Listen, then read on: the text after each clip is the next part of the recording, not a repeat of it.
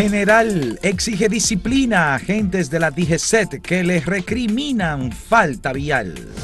El mundo pierde a Armando Manzanero, un romántico sin rencores. Imponen tres meses de prisión preventiva a policías implicados en muerte coronel en Mao.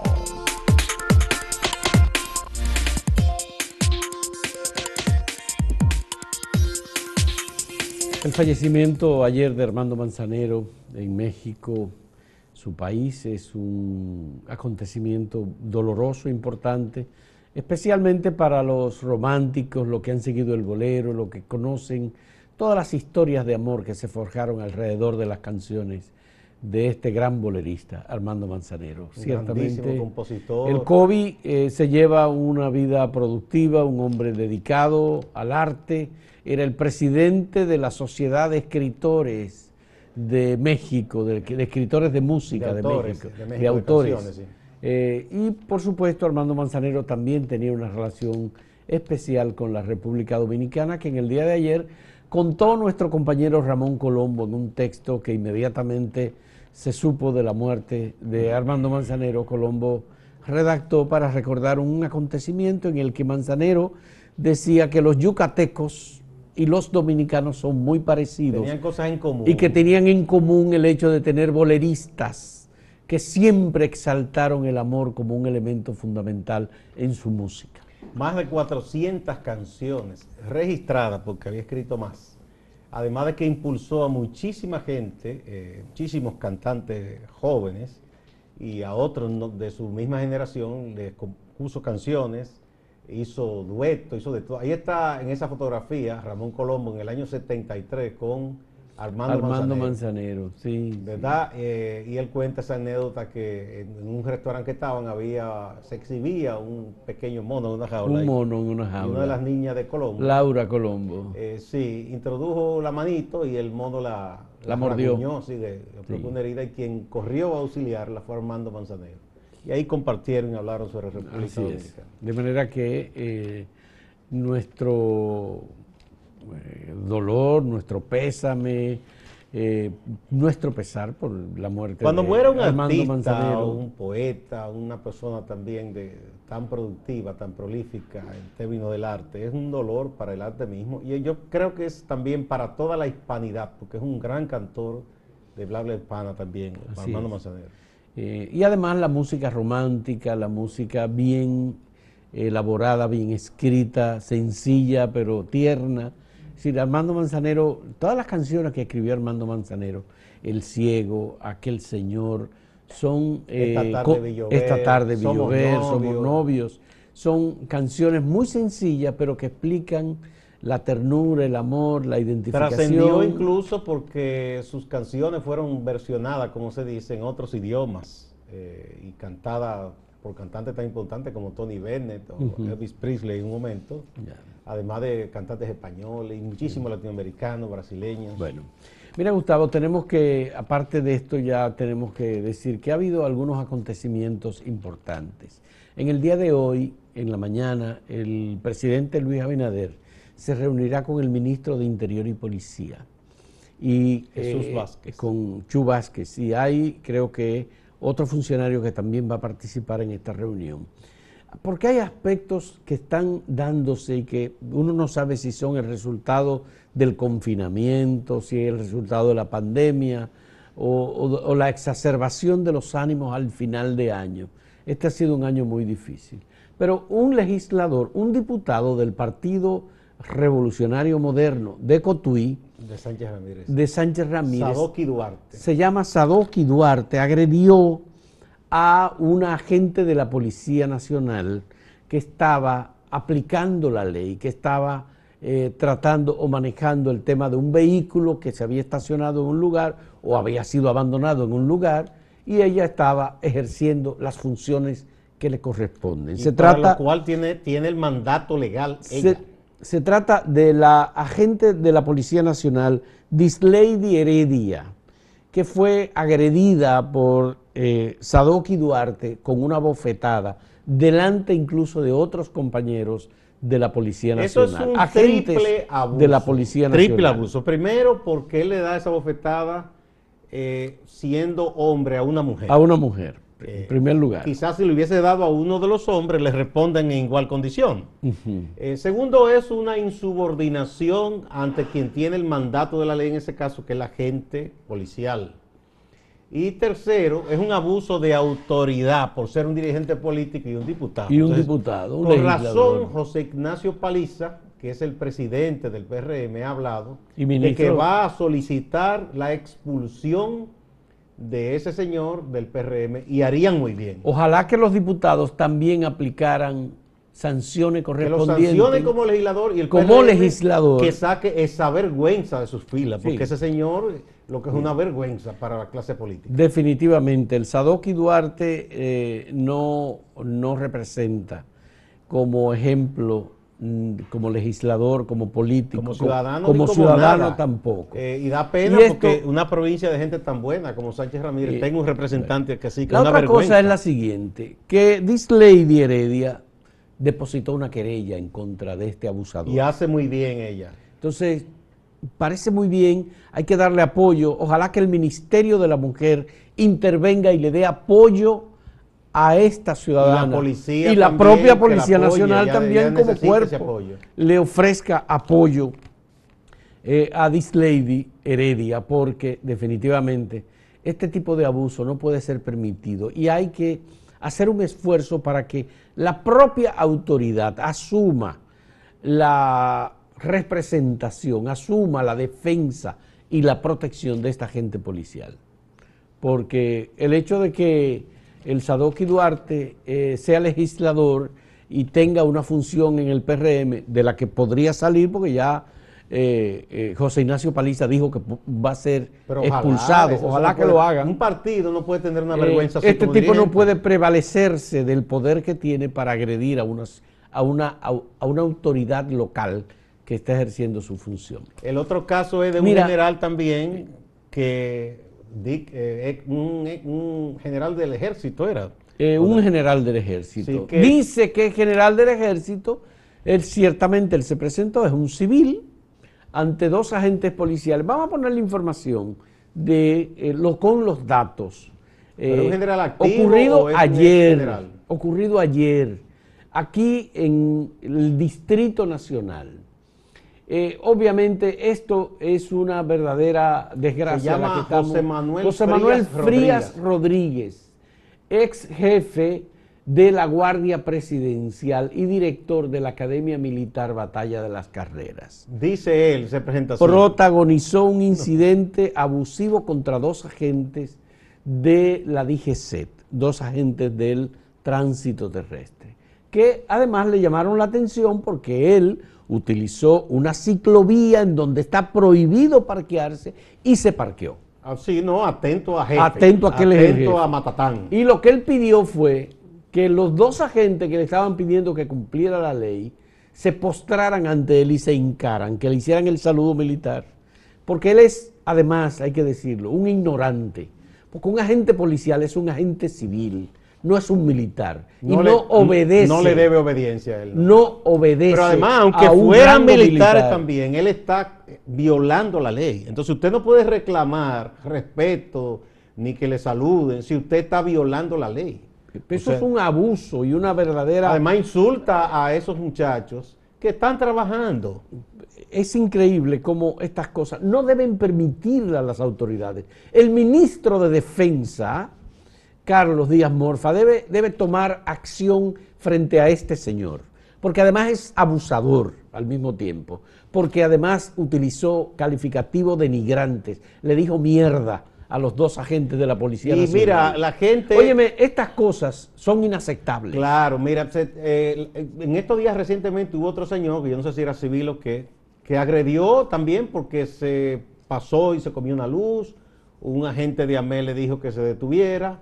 Y, ¿Y no, tú- y hasta trató de chocarlo ¿Y también. tú no te recuerdas un sobrino de Monchi Fadul que Ah, le sí, no, un no, vehículo no, encima no, no, que le, le fracturó un pie. Un pie le fracturó. Así. O sea, la exigimos a veces a nuestros agentes que tengan un comportamiento ejemplar, que no abusen, y es verdad, uno condena cuando, si, so- si es la policía que abusa, uno debe condenarlo, pero al mismo tiempo ellos son seres humanos. Y en esta pandemia han, han cargado pesado, No es fácil usted tratar de disciplinar y controlar a gente que, que no entiende nada, que no le importa. Entonces, encima de eso aparece cualquiera eh, atribuyéndose unos rangos a tratar de abusar, de denigrar, de avergonzar. Así no. Bueno, hay otro caso, Gustavo, que lo tenemos que mencionar, el caso ocurrido en Valverde. Esa es una, una, muerte. Porque ese es un crimen que se cometió. Pero vamos a mencionarlo más tarde. Primero vamos a presentarle la pregunta que tenemos para ustedes en el día de hoy. ¿Cree usted que habrá más presos por casos de corrupción? ¿Sí o no? ¿U otros? Esas son las opciones. En un momento volvemos.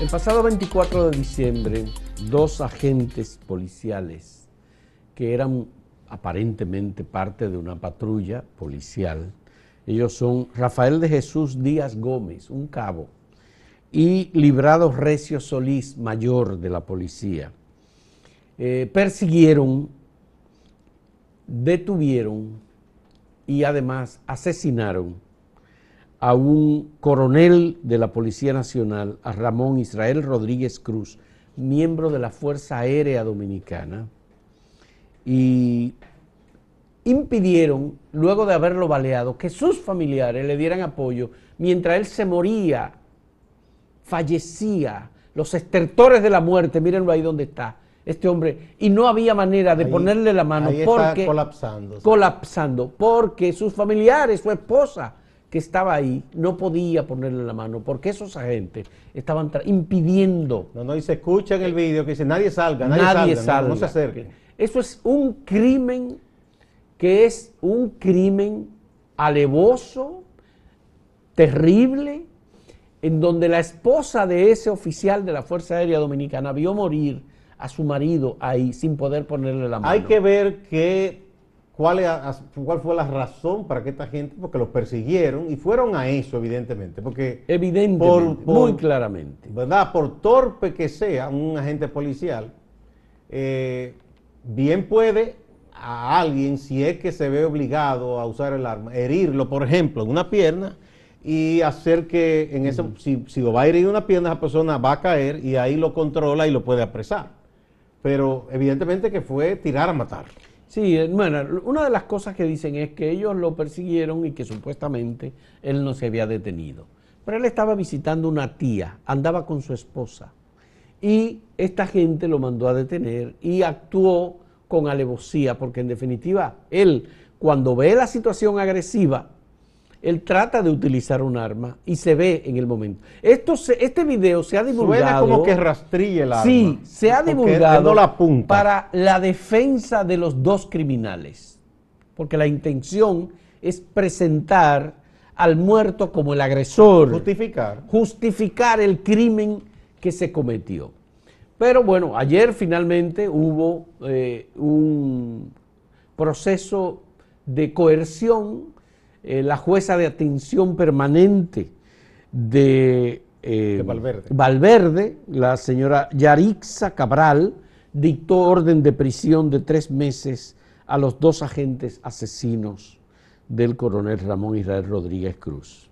Esto tiene que ser investigado y la policía no puede actuar con paños tibios. Es verdad que el, eh, suspendieron a la dotación, suspendieron a la dotación policial. El Ministerio Público es Pero, quien debe dirigir la investigación. Eso no puede quedarse porque la policía no puede ser juez y parte. Sí. O sea, la policía participa, pero quien dirige, debe dirigir es el Ministerio, Público. El Ministerio Público. Estoy completamente seguro que desde la Procuradura General de la República, Miriam Germán, hasta los procuradores fiscales responsables de actuar en este caso, van a actuar correctamente. Y creo que ya el Ministerio Público actuó por los documentos que hemos visto y la jueza actuó también a petición del Ministerio Público.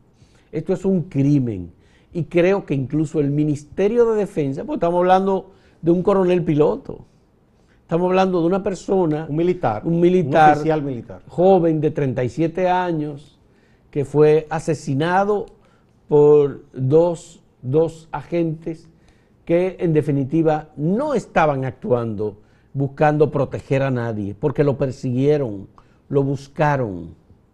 Es decir, señores, aquí el hecho de que un agente de la Policía Nacional entienda que tiene derecho a asesinar a una persona porque lo manda a detener y no se detiene porque ese es el alegato que ellos están utilizando, eso tiene que terminar. No, no, es que eso no puede ser. Es que no puede ser, es un primero, salvajismo. incluso todavía yo no he visto que ellos hayan presentado, por ejemplo, si es que el coronel estuviese implicado o investigado por algo, una orden de captura, por ejemplo, que se supone que la debe dar un fiscal o un juez. Pero la Policía Nacional, Gustavo, emitió un informe justificando la acción de los dos agentes. Bueno, está mal por la policía eso.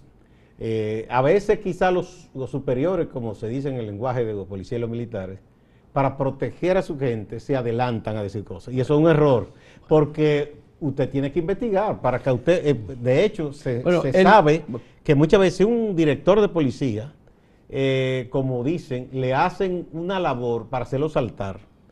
O sea, gente que hacen cosas y entonces se le pega al director. Entonces, mal hace el director de policía sin, si se adelanta a justificar y a defender a esos agentes, sin antes tener claras las cosas. Bueno, en un gobierno encabezado por Luis Abinader, que ha sido muy claro en temas de derecho, en temas de defensa, de, de la actuación correcta de parte de los funcionarios públicos, y en estos casos estamos hablando de funcionarios públicos, Servidores públicos. servidores públicos, eh, definitivamente corresponde la sanción a un crimen como, como este. Bueno, es una barbaridad Señores, que una eh, vida se pierda. Hay un tema que ya lo abordamos ayer parcialmente, Gustavo, y es eh, la posición correcta que ha expresado el presidente Luis Abinader en defensa de las tres causales dentro del Código Penal.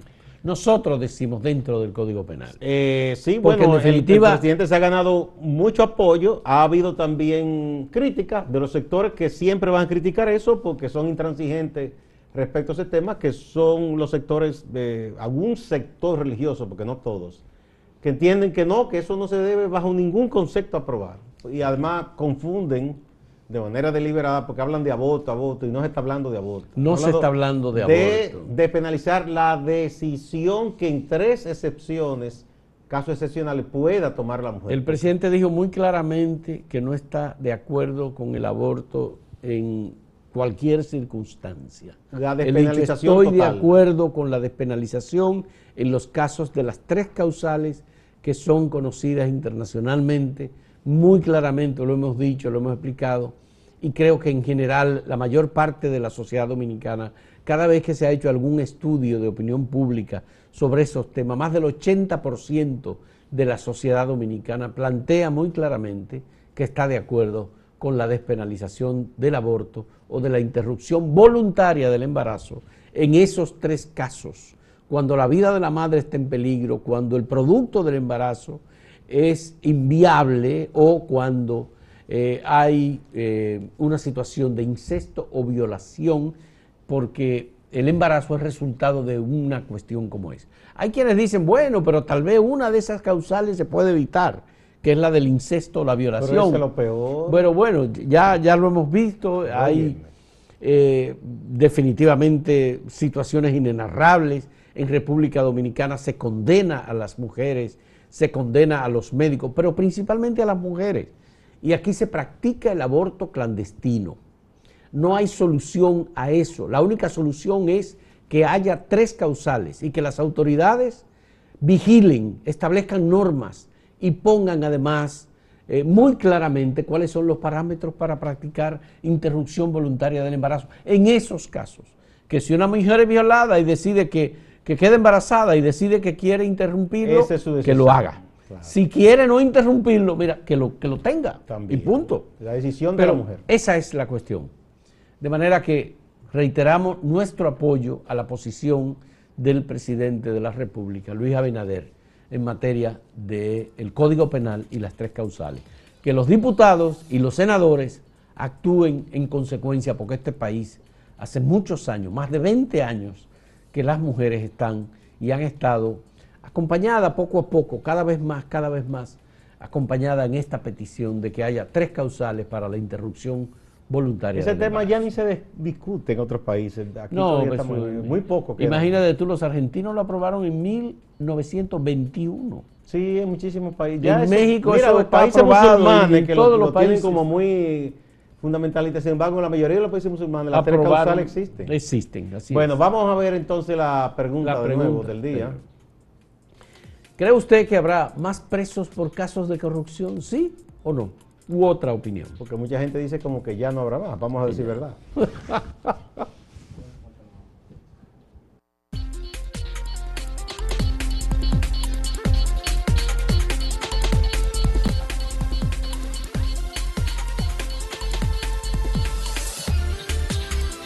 Veamos algunas de las respuestas que hemos recibido a la pregunta que presentamos en el día de hoy. El 89.8%, eso es como muy apabullante, ¿verdad? Esa es en la página. Eh, sí, 89 dice que sí, que habrá más presos por casos de corrupción. El 10.2% dice que no, y no hay ninguna otra respuesta. Casi 90%. ¿Estás convencido de que habrá más presos? Sí, claro. Así Vamos es. a ver otra, otras reacciones. Esto es en, En Twitter. En Twitter. Aquí el 80%, 80.1% dice Dice que, que sí sí. habrá, no 18.3% y otros 1.6%. Algunas opiniones también creo que tenemos, ¿verdad? Así es. Ah, no, este, no, estas son las respuestas en, en, Está en YouTube. en YouTube. Está en YouTube. Sí. Sí, 88%, no 11%. Y 1% Más de 5.000 votos ahí, 5.500. 5.500 votos, sí. Sí. Bien. Josefa Ledesma dice, apenas están iniciando, hay muchos casos que todavía no han tocado. Faltan Punta Catalina y otros casos que involucran a otros políticos. Santa Catalina, ahí, ¿verdad? mencionó. Vamos a ver más. Aquí está Oribensis Vargas. Dice, aún no han raspado la corteza de la corrupción. wow. Muy poético. Eso es casi poético. Sí. La corteza. Juan Beltrés dice, no, eso es un show mediático. Sí, Juan Beltré. Juan Beltrés, sí. Y José Dina dice, faltan los que en el 86 se fueron del país vestidos de mujer. El pueblo no olvida. ¡Wow! Ese, ese se fue lejos hacia atrás. Sí, sí, sí. En el 86, ya tú sabes. Es de San Cristóbal, parece. Pachi Méndez dice, aparte de que hayan más presos, también habrá acusaciones falsas y un sinnúmero de especulaciones. A río revuelto, ganancia de ganancia de pecadores. Emelindo Mota Benítez dice, si todas las denuncias de actos de corrupción del pasado gobierno son ciertas, como dice el gobierno actual y los medios de comunicación, se tendrán que construir nuevas cárceles. Como dice la salsa, no hay cama para tanta gente. Bueno, señores, muchas gracias. Vamos a Máximo Laureano, nuestro compañero en Santiago, que tiene, como siempre, informaciones muy importantes sobre Santiago y la región del Cibao. Adelante, Máximo. Gracias por el contacto, saludos. Iniciamos con el caso de Mao. Nos referimos al seguimiento tras la muerte del teniente coronel de la Fuerza Aérea Dominicana, Ramón Israel Rodríguez Cruz.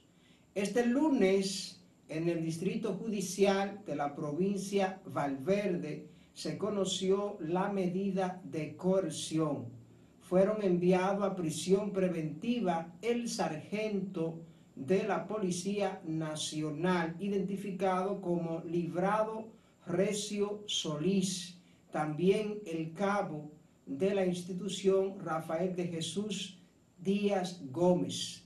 Tendrán que cumplir la prisión preventiva de tres meses en la cárcel modelo de Mao. Venimos a Santiago y seguimos con el tema de la policía. 354 personas fueron apresadas en estos días del feriado navideño. Estamos hablando de que el 24 de diciembre se apresaron 71 personas. El 26 se apresaron 189 personas. El 25 se apresaron a 23 personas y el 27 se apresaron 71 personas. Aunque la policía con anterioridad a estos números había dicho que las personas habían mostrado cierto civismo y cierta reflexión. Es decir, que los apresados, con todo lo que se ha sumado en este feriado de Navidad, son menos que lo que sumaban eh, un sábado y un domingo de cualquier semana. La policía también anuncia que está buscando a seis hombres en Santiago por la muerte de un joven identificado como Kelvin Díaz Tineo, residente en el hoyo de Bartola, aquí en Santiago. También la policía investiga el caso de Alexi Antonio Rodríguez Durán, de 46 años de edad, que las informaciones preliminares indican que cayó al canal Ulises Francisco Espaillat en Cienfuego, es decir, en el distrito municipal Santiago Oeste. Este martes se espera que las autoridades del Ministerio de Salud Pública estén montando la logística, lo que ellos han llamado un protocolo especial para el funcionamiento del mercado de pulga que se realizará este miércoles 30 en el sector del ingenio. Eso es en la autopista Presidente Joaquín Balaguer.